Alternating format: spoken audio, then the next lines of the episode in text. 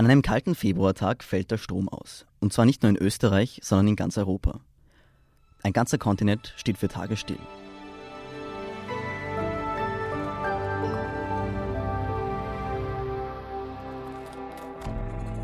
Sie hören Edition Zukunft, den Podcast über das Leben und die Welt von morgen. Ich bin Philipp Bramer von der Standard und das, was Sie eben gehört haben, das waren nicht die Nachrichten zum Glück, sondern mehr oder weniger eine Zusammenfassung von ähm, Blackout, morgen ist es zu spät, einem Wissenschaftsthriller des österreichischen Schriftstellers Marc Ellsberg. Und Marc Ellsberg ist heute zu Besuch im Podcast. Guten Tag, Ellsberg. Schönen guten Tag. Danke fürs Kommen. Und außerdem darf ich ganz herzlich Theresia Vogel, Geschäftsführerin des Klima- und Energiefonds, begrüßen.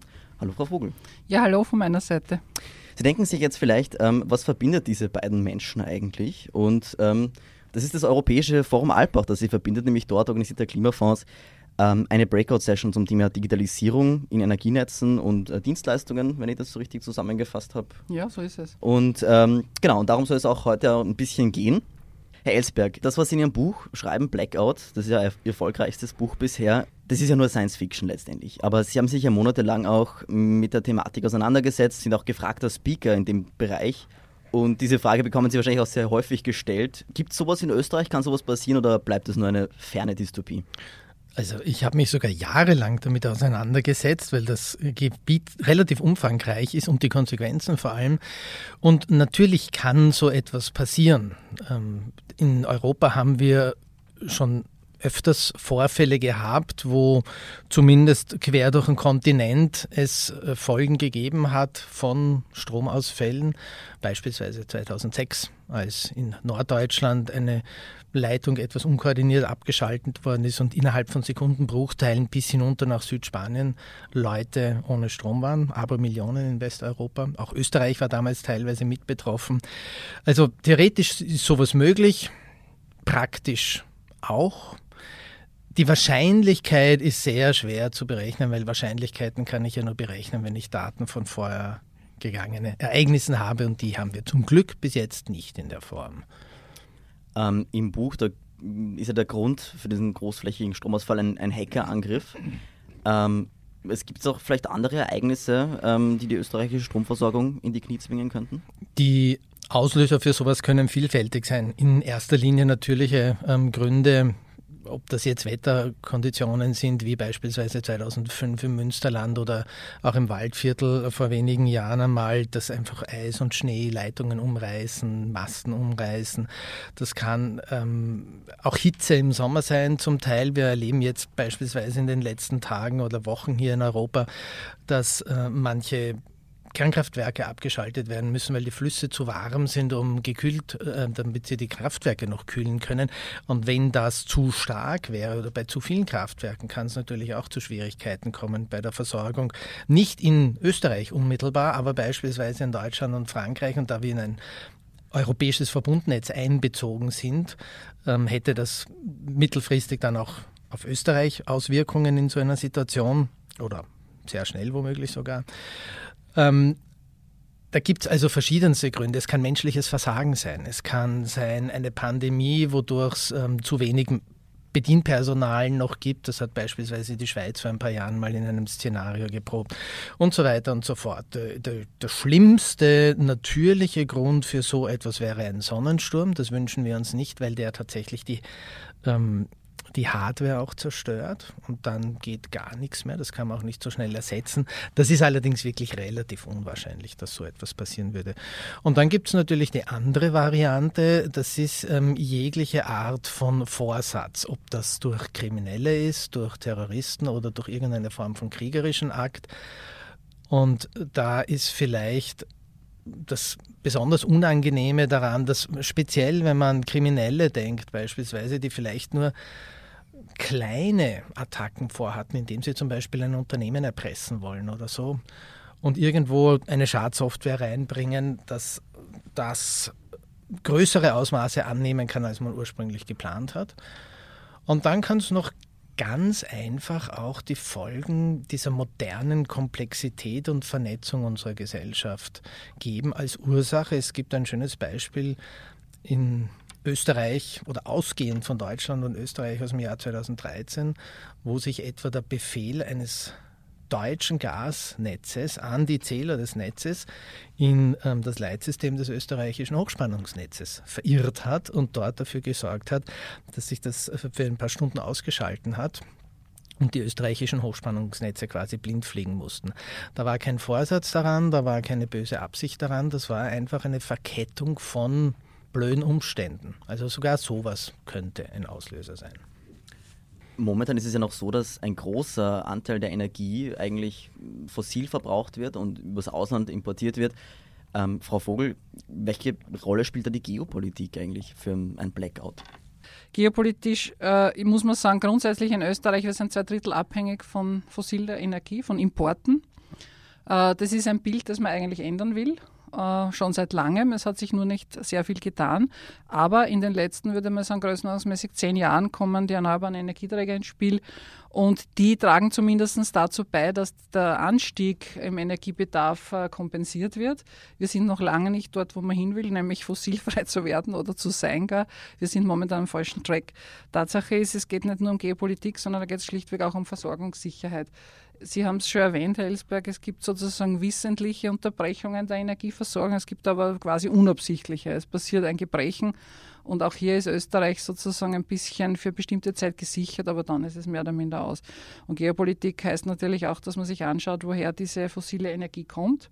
Und das sind nicht alles Herkunftsgebiete, wo man vielleicht äh, zufrieden sein kann, wie es dort demokratiepolitisch zugeht und ähnliches. Mhm.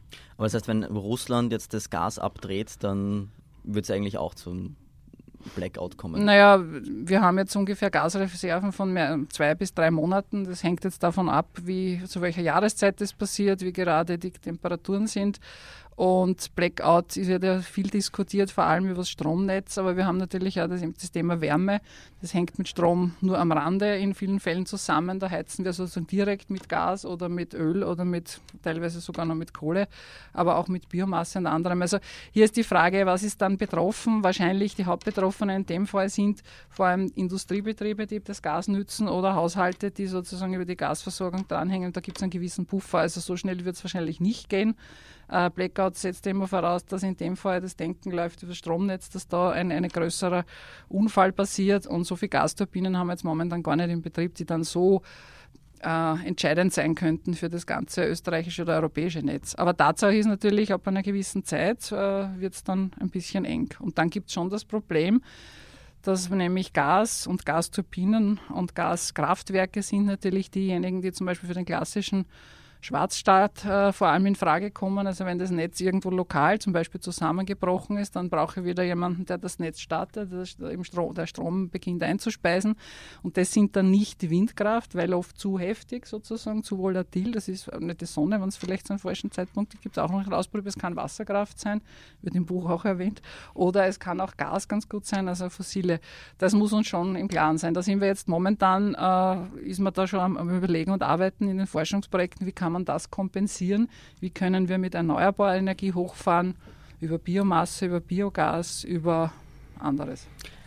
Vielleicht, wenn ich da kurz einhaken darf, man sollte vielleicht ähm, auch dabei berücksichtigen, dass man nicht immer über den großen Blackout unbedingt mhm. reden müssen. Also gerade die angesprochene Situation, wenn es beispielsweise eine Gasknappheit gäbe oder irgendeines anderen ähm, fossilen oder anderen Brennstoffes, dann haben wir erst einmal eine Mangellage.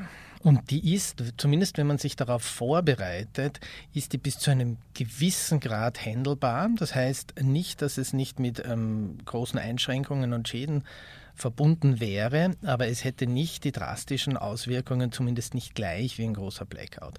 Auch das hat die Schweiz etwa 2014 geübt in der Sicherheitsverbundübung.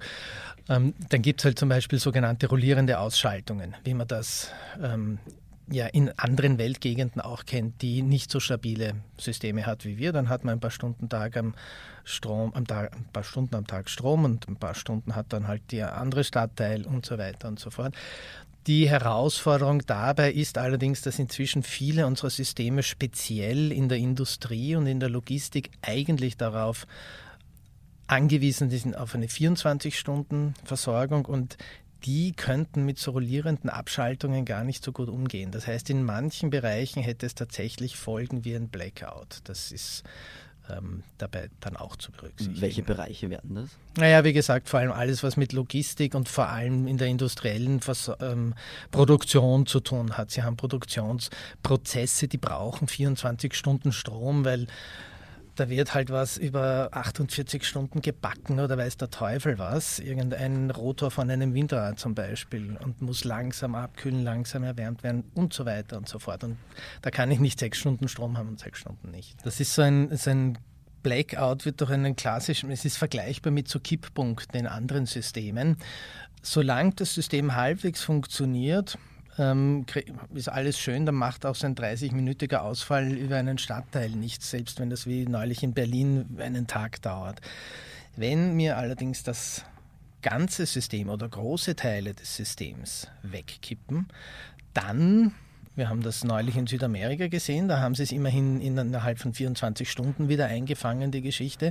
Wenn das länger dauert, vor allem in unseren Gegenden, die wir noch sehr viel mehr abhängig sind von funktionierenden Systemen, dann hat das ganz, ganz andere Folgen. Und da nützen mir die ganzen jetzt stabilen Systeme nichts, weil die sind dann einfach alle nicht da. Also das, ähm, das, das muss man, finde ich, bei diesen ganzen Diskussionen um unsere sehr stabilen Netze, die es auch sind, unsere sehr zuverlässigen Systeme in Mitteleuropa, besten der Welt in Wahrheit, aber wenn sie weg sind, sind sie weg erst einmal. Und die Folgen sind wirklich dramatisch. Das darf man nicht, ähm, nicht übersehen. Aber vielleicht da könnt ihr noch kurz einhaken. Da gibt es ein bisschen auch eine neue Perspektive natürlich durch die erneuerbaren Energieträger, denn da geht der Trend schon auch hin. Einerseits natürlich hilft Digitalisierung, gleichzeitig haben wir Dezentralisierung. Und wenn man das entsprechend in der, in der Infrastruktur, in der Struktur berücksichtigt, dann ist das durchaus auch ein Vorteil, weil dann habe ich verschiedene Zellen, die für sich gesehen jeweils durchaus früher und schneller wiederhergestellt werden können. Und das passiert jetzt zum Beispiel ganz, wir haben einige Projekte, die sich sehr spannend mit so, auch mit batterieelektrischen größeren Speichern auseinandersetzen, die dann in dem Fall über so Energy Communities, über Blockchain-Technologie gespielt werden von, von einzelnen Haushalten. Aber die wären auch ein guter Startpunkt wieder, um das System dann zellulär jeweils hochzufahren. Ja. Aber andererseits ähm, sagen ja Kritiker, ähm, dass erneuerbare Energien wie Sonne und Wind diese Versorgungssicherheit nicht herstellen können, weil der Wind nicht immer bläst, die Sonne nicht immer scheint, manchmal ist es bewölkt, manchmal ist es eine Flaute. Das ist, das ist eine Frage letztendlich, wie man das ganze System konstruiert. Unser jetziges System ist halt ausgelegt auf eine zentralisierte Versorgung durch fossile Brennstoffe. Ähm, die deutschen Akademien der Wissenschaften, und das passiert relativ selten, dass sich alle drei sogar einig sind, haben erst vor zwei Jahren eine große Studie vorgelegt und haben gezeigt, dass Deutschland beispielsweise im Jahr 2050 komplett durch erneuerbare Energien ähm, befeuerbar wäre bei Feuerwehr ist eigentlich in dem Fall also ähm, dann nicht mehr der Fall quasi. Ähm, also antreibbar war, wäre. Die große Frage bei dem Ganzen ist nur, wie kriege ich die Transformation vom einen System ins andere hin, weil es sind wirklich komplett unterschiedliche Systeme. Das ist die Krux, mit der, vor der wir momentan stehen, die Herausforderung, die dieser, dieser Übergang vom einen System ins andere. Und der ist natürlich nicht einfach. Aber warum ist das so schwierig? Naja, Entschuldigung, es ist ein totaler Systemumbruch. Ja, ja. Es wird komplett. ganz neue Stakeholder, neue Player geben. Und es gibt, wie immer, wenn es so um eine Art Disruption geht, und das ist es auch, äh, wie Sie sagen, Verlierer und Gewinner. Und wenn man davon ausgeht, ein System ohne Fossile, dann sind einmal alle diejenigen, die mhm. Fossile liefern oder, oder damit arbeiten, eher auf der Verliererstrecke. Das muss man einfach einmal sehen. Das sind einmal riesige beharrende Kräfte. Das ist auch logisch und verständlich. Gleichzeitig wird es Gewinner geben, die sind dann im erneuerbaren Segment. Und da muss man sich darüber im Klaren sein. Und es hängt die Infrastruktur damit drinnen. Und wenn man über Infrastruktur redet, dann denkt man immer an Bauwerke größeren Ausmaßes und da wird schon Jahrzehnte brauchen, bis man das umbaut. Denn das jetzige System ist also in den letzten 70 Jahren so im Wesentlichen entstanden. Also insofern ist es logisch, dass das A lang dauert und B dass es jetzt nicht von allen freudig begrüßt wird. Gut, es sei denn, es wird irgendwie überformt, das alte System. Das könnte natürlich auch sein. Also wenn man das etwa vergleicht mit, ähm, wir sind hier bei einem Medium, mit, ähm, mit der Medienlandschaft der letzten 20 Jahre. Da gab es vor 20, 30 Jahren gab es noch irgendwie ein paar Fernsehsender, ein paar äh, Magazine und Zeitungen und die hatten sozusagen die Oberhoheit und die Filterfunktion darüber, was der Rest der Welt an Neuigkeiten konsumiert konsumiert. Ähm, jetzt 20, 30 Jahre später ist jeder sein eigener Sender, jeder sein eigener, ähm, sein eigener Publisher und so weiter und so fort. Und so ist das da auch ein bisschen letztendlich. Ne? Also diese, diese, diese Energiewende, die notwendig ist und gut ist, grundsätzlich weg von den, von den fossilen ähm, Energieträgern, könnte zumindest auch zu einer, zu einer gewissen ähm, Demokratisierung des Ganzen führen, wobei wir ja gerade zum Beispiel im Medien- und Kommunikationsbereich jetzt sehen, dass das in Wahrheit erstmal auch nicht der Fall ist. Ne? Also auch da haben wir wieder in Wahrheit eine Riesenkonzentration bei den Googles, Amazons, Facebooks und Palantirs dieser Welt über die Herrschaft äh, oder Herrschaft über diese, über diese äh, ähm, ganzen Systeme. Ob sich das bei der Energie dann auch so wiederentwickelt, bleibt letztendlich immer den Gestaltern des Systems ähm, obla oblassen, nämlich der Politik in Wirklichkeit. Aber letztendlich macht eine kleinteiligere Stromversorgung, wenn jeder Solarpanel auf dem Dach hat, vielleicht ein kleines Windrad im Garten ähm, oder ein Energiespeicher im E-Auto, macht es eigentlich weniger angreifbar für, für Hacker, oder? Ja, wenn man es so auslegt, das muss man von Anfang an mitdenken bei diesen ganzen Strukturen. Denn äh, es ist ja kein Selbstverständnis, dass das jetzt alles zusammenspielt und funktioniert. Mhm. Wir reden von sogenannter Sektorkopplung, das heißt, dass die Bereiche beispielsweise Verkehr, Industrie, Haushalte zusammenspielen oder Wärme und, und Mobilität. Und das kann nur dann funktionieren, wenn ich es auch ein bisschen mitdenke. Und ich muss mir auch klar sein, wenn ich umstelle auf ein demokratisiertes, stärker dezentrales System, das sozusagen aus den jeweiligen regionalen Ressourcen schöpft, dann gibt es da schon auch Schnittstellen, die nicht ganz äh, unsensibel sind und die man auch wirklich gestalten muss. Und da gibt es schon verschiedene Spannungen, die da drinnen sind, weil die einen wollen den Gewinn maximieren für ihr Unternehmen, die anderen wollen das System optimieren. Äh, die Haushalte selbst wollen vielleicht auch wieder ganz was anderes, nämlich mhm. Haushaltsautonomie oder ähnliches. Also da gibt es ganz viele verschiedene Interessenslagen, die man dann auch so zusammenspielen muss, wo man gezielt die Zellen entwickeln muss. Je fragmentierter so ein System ist, desto schwieriger ist die Koordination eigentlich erstmal. Man braucht es sich nur anschauen in Ländern etwa, wo ich keine, keine Zugangshürde bei Parlamentswahlen habe und plötzlich 20 Parteien in einem ähm, Parlament, wie schwierig da Regierungsverhandlungen sind. Und ähm, so ähnlich ist das dann da auch. In Wahrheit, das zu koordinieren, wird wesentlich schwieriger im laufenden Betrieb.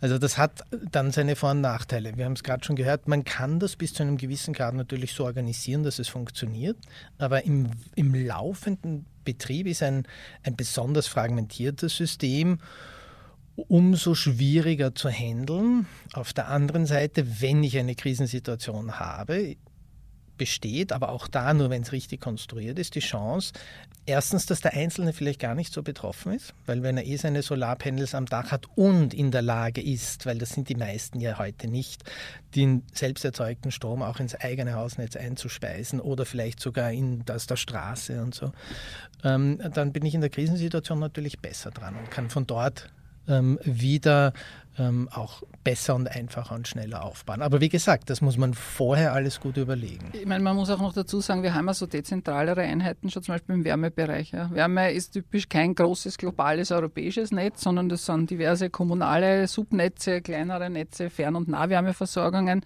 Und der Bereich ist ja durchaus einer, der auch funktioniert. Aber natürlich, wenn man sich jetzt vorstellt, alle, die werden zu einem großen Ganzen zusammengeschlossen, würde man hier noch weiteres brauchen. Man würde Speicher mehr brauchen, man bräuchte ein neues Regulierungstools, um hier also auch wirklich im, Ziele, äh, im Sinne der Gesamtoptimierung besser voranzukommen. Aber diese Projekte gibt es zum Teil in der Energieforschung bei uns, sind äh, auf regionalen Fokus einmal ausgerichtet, teilweise im Smart Cities Kontext, auf Städte, auf Kommunen. Und da ist man jetzt gerade dabei, diese Dinge auch wirklich gut auszutesten und zu schauen, wie kann man da die meisten Synergien heben, was kann man mit Speichern bewirken, nämlich nicht nur Stromspeicher, sondern durchaus auch chemische Speicher oder thermische Speicher im Sinne von, was heißt chemisch batterieartig oder äh, thermisch einfach Heißwasserspeicher beispielsweise im Wärmenetz. Ne? Die können aber auch andere Arbeit leisten.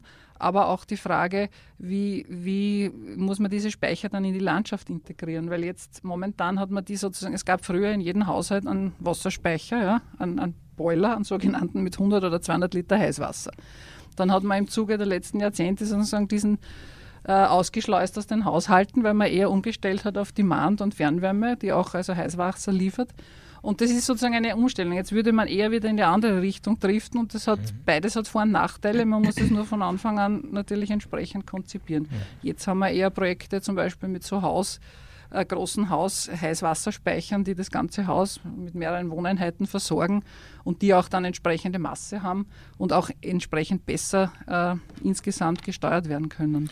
In Wirklichkeit wird sich auch nicht komplett ähm, regionalisieren lassen, das System, weil beispielsweise manche Industrien und manche Produktionscluster so viel Energie brauchen, dass sie die regional oft gar nicht herstellen werden können. Das heißt, ähm, dass, wir, dass wir auch hier zum Teil wieder mit Großproduzenten haben, wenn, wenn man etwa denkt an die, an die entstehenden gigantischen Windparks auf, auf, auf der See, ne? also äh, im Meer. Das ist ja in Wahrheit nichts anderes als ein Riesenkraftwerk, das halt irgendwo steht. Das hat ja mit Regionalität nichts mehr zu tun. Mhm.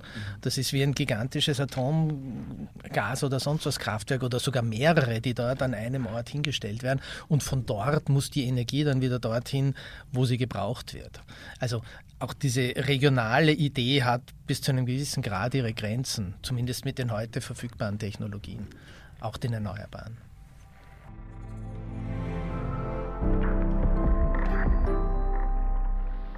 Jetzt gibt es ja Leute, die ziemliche Angst vor der Apokalypse haben und, äh, sich, schon seit langem. Und, und, sich mit haltbaren Lebensmitteln eindecken, mit Tauschwaren und auch mit äh, Stromaggregaten. Ist das sinnvoll oder einfach nur affig? Also ganz ehrlich, es ist ein sozusagen der, der, Experte wahrscheinlich in dem Thema. Aus meiner Sicht ist es so, es gab schon immer Zivilschutzprogramme und es war schon immer üblich, dass man einen gewissen Wasservorrat und Nahrungsmittelvorrat zu Hause hat. Äh, diese Vorschriften haben sich in den letzten 20, 30 Jahren kaum geändert, was man zu Hause hat. Und das Problem ist, inzwischen hat man nämlich keine offene Feuerstelle zu Hause. Das heißt, es bringt gar nichts, wenn ich da tonnenweise Reisnudeln oder sonst was einlager, weil ich kann sie nicht verzehren.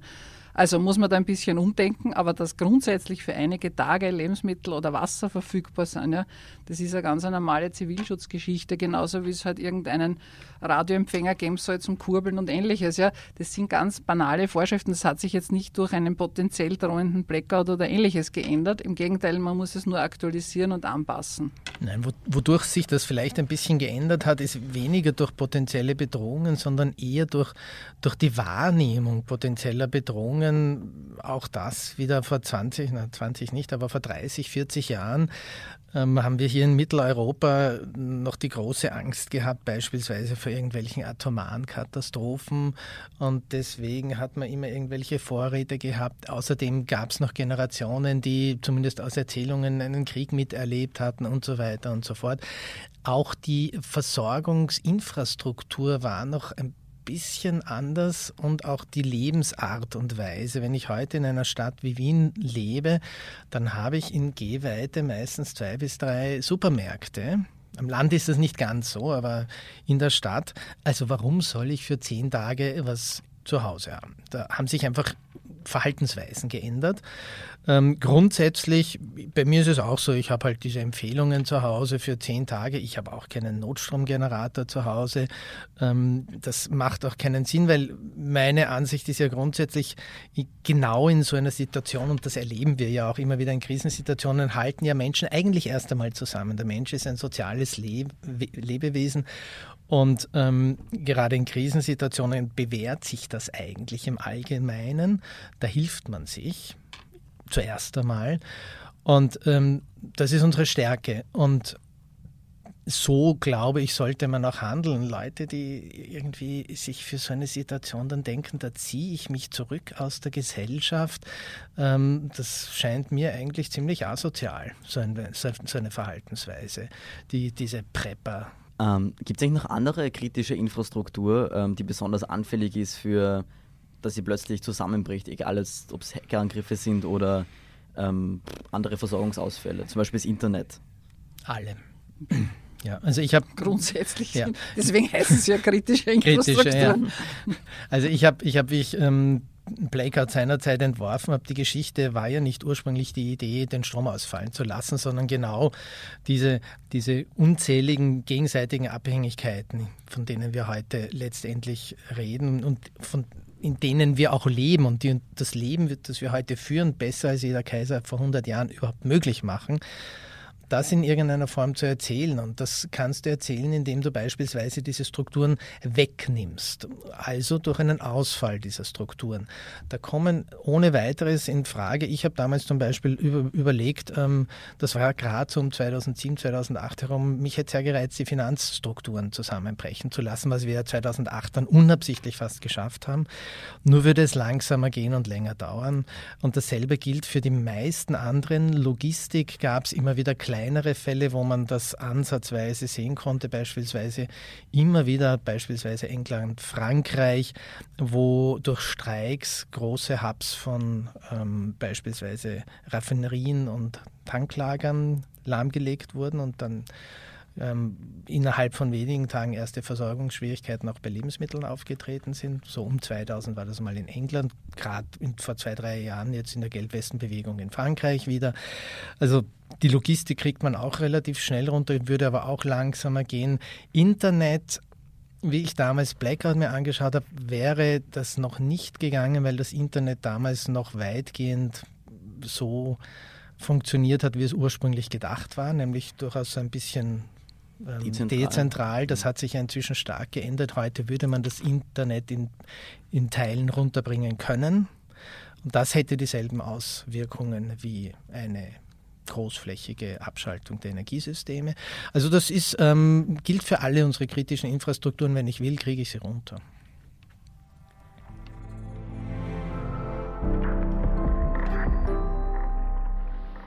Helsberg, Sie haben ja jetzt auch noch andere Bücher geschrieben. In Zero geht es um Überwachung, in Helix um Gentechnik und Biohacking, in Gear um Ungleichheit.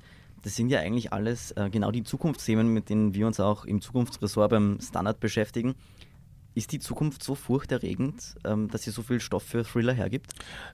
Naja, ich glaube nicht, dass sie ähm, furchterregend ist. Wie gesagt, für mich ist ja Blackout, ich weiß schon, das ist ein furchtbares oder dramatisches Szenario, das ich darstelle, aber ich habe ja gerade erklärt, eigentlich erzähle ich hier die Geschichte einer Welt, die in den letzten 100, 200 Jahren einen unfassbaren Komfort und, und ähm, Lebensqualitätssteigerung geschaffen hat. Und es geht eigentlich nur darum, diese Systeme möglichst resilient und nachhaltig zu machen und in Wahrheit möglichst vielen Menschen zugänglich zu machen, wenn sie resilient und nachhaltig genug sind, damit möglichst viele davon profitieren können. Ähm, und ähnlich ist es auch bei den anderen, bei den anderen Themen. Klar, in Zero habe ich sehr stark zwar auf die negativen Seiten der, der, des Datensammelns und Analysierens ähm, letztendlich Bezug genommen und die dargestellt, aber die haben auch sehr viele positive Seiten. Die nutzen wir auch jeden Tag. Deswegen ähm, muss man halt natürlich trotzdem über die kritischen Seiten nachdenken und genau dasselbe gilt für die Gentechnologie. Die Gentechnologie ist in ganz vielen Bereichen wahnsinnig hilfreich, wenn man an die Medizin etwa denkt, schon seit Jahren, Jahrzehnten. Jeder Diabetiker und in vielen anderen Bereichen ähm, profitiert ungeheuer davon. Und ähm, im letzten Buch sowieso Gier, da stelle ich ja ohnehin sehr, sehr äh, positive, konstruktive Konzepte eigentlich vor. Das ähm, ist gar nicht furchterregend, im Gegenteil. Das ist eigentlich, finde ich, ziemlich ähm, hoffnungsspendend, das, was in Gier da präsentiert wird. Also Gier ist ja eigentlich dann der Schwenk vom, vom Gruseln weg hin zum, zum Konstruktiven und Positiven, wie es gehen kann. Mein, meiner Ansicht nach ja, absolut. Ja, das ist ist ein Ansatz, den wir auch pflegen oder den ich vor allem pflege, weil ich sage immer, es gibt ja genug apokalyptische Bilder, die haben noch nie jemand abgeschreckt. Man denke nur an die Zigarettenpackungen, was da drauf ist mhm. und trotzdem wird munter drauf losgeraucht. Also das hilft nicht. Ich glaube, es braucht immer dieses positive Bild. Und ich muss sagen, ich finde es gut, dass jemand den Finger auf Dinge drauflegt, weil das ist schon ein Anstoß auch darüber mal nachzudenken. Wie kann man es verbessern? Aber Tatsache ist, ich persönlich bin eher optimistisch und ich sage, alles, was man so gesehen hat, ob es jetzt Technologie ist, aber auch trotz alledem bei Verhalten, Biotech und Anverwandtes, ja, die Entwicklungen gehen in eine Welt, wo wir und auch zunehmend mehr sozusagen einen Lebensstandard haben, den früher die Fürsten nicht hatten. Man, teilweise ins Negative kippend, weil die haben damals die ganzen Goldensteiner gehabt, das gibt es jetzt bei uns auch. Jetzt auch. Also jetzt haben wir auch diese Krankheiten der Übersättigung und der Fülle. Aber Tatsache ist ja, ich habe lieber Fülle als, als sozusagen einen Notstand.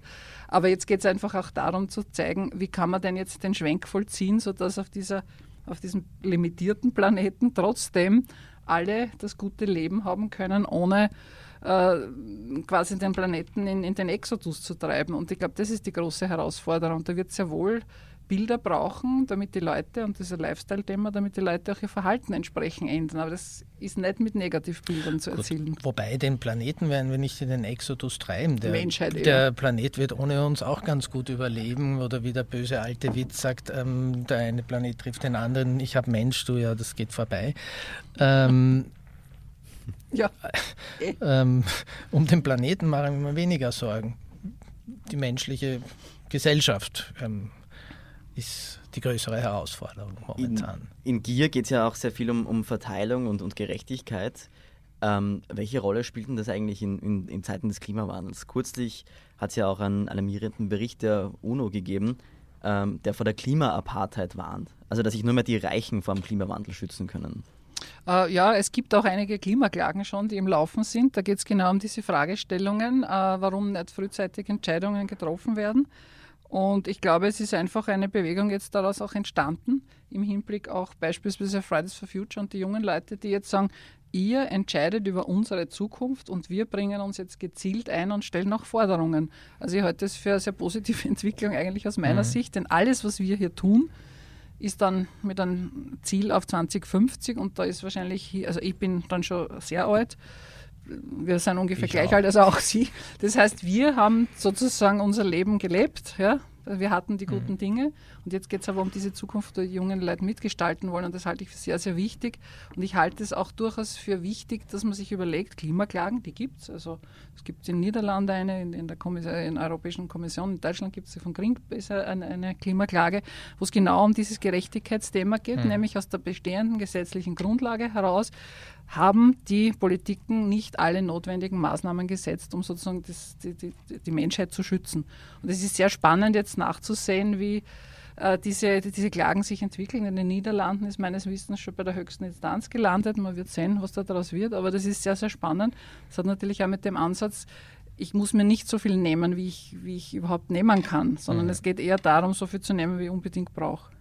Ja gut, das ist die Verteilungsfrage, ist in vielerlei Hinsicht interessant. Das, das hat man ja bei den ähm, bei den Verhandlungen ähm, der letzten Jahrzehnte immer schon gemerkt, ähm, nicht nur zwischen den Generationen, sondern das ist dann global und über die Generationen hinweg. Ne? Die Frage, was hat der Westen in den letzten Jahrzehnten, Jahrhunderten da hier genommen und was haben andere nicht genommen?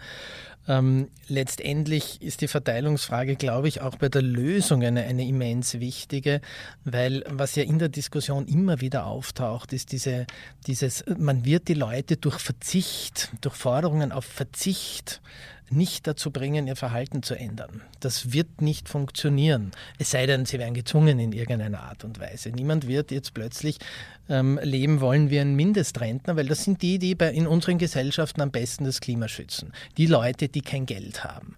So wird aber niemand leben wollen. Ähm, Mindestrentner wollen sie auch nicht wirklich. Und ähm, das zeigt, dass wir auch sogar innerhalb unserer Gesellschaften hier in Wahrheit vor, einer Verteilungsfrage stehen, ähm, wie man das lösen könnte. Ähm, also das ist, glaube ich, in Wahrheit die zentrale, die zentrale Frage für die nächsten Jahrzehnte, für die Lösung vieler Probleme. Nicht nur dieses besonders drängenden Problems des Klimawandels, sondern auch diverser andere. Zusammenfassend kann man also sagen, um nochmal ganz zum Anfang zurückzugehen, ein Blackout in Österreich. Zwar unwahrscheinlich, aber möglich. Die Energiesysteme werden sich in nächster Zeit sehr verändern. Gerechtigkeit und Verteilung, die großen Themen, vielleicht die wichtigsten, um die Probleme der Welt und nicht nur den Klimawandel zu bezwingen. Vielen Dank, Frau Vogel, fürs Kommen. Vielen Dank, Herr Ellsberg. Danke für die Einladung. Danke. Damit auch ein herzliches Dankeschön an alle unsere Hörerinnen und Hörer. Schreiben Sie uns Ihre Gedanken im Forum auf der Standard.at oder an edition.zukunft.at. Hier nehmen wir auch gern Ihr Feedback, Ihre Fragen und Ihre Ideen für interessante Recherchen entgegen. Die nächste Folge Edition Zukunft erscheint in zwei Wochen. Viele weitere spannende Beiträge und Artikel rund um die Welt und das Leben von morgen finden Sie auf der Standard.at slash Zukunft. Bis dahin, alles Gute und bis bald.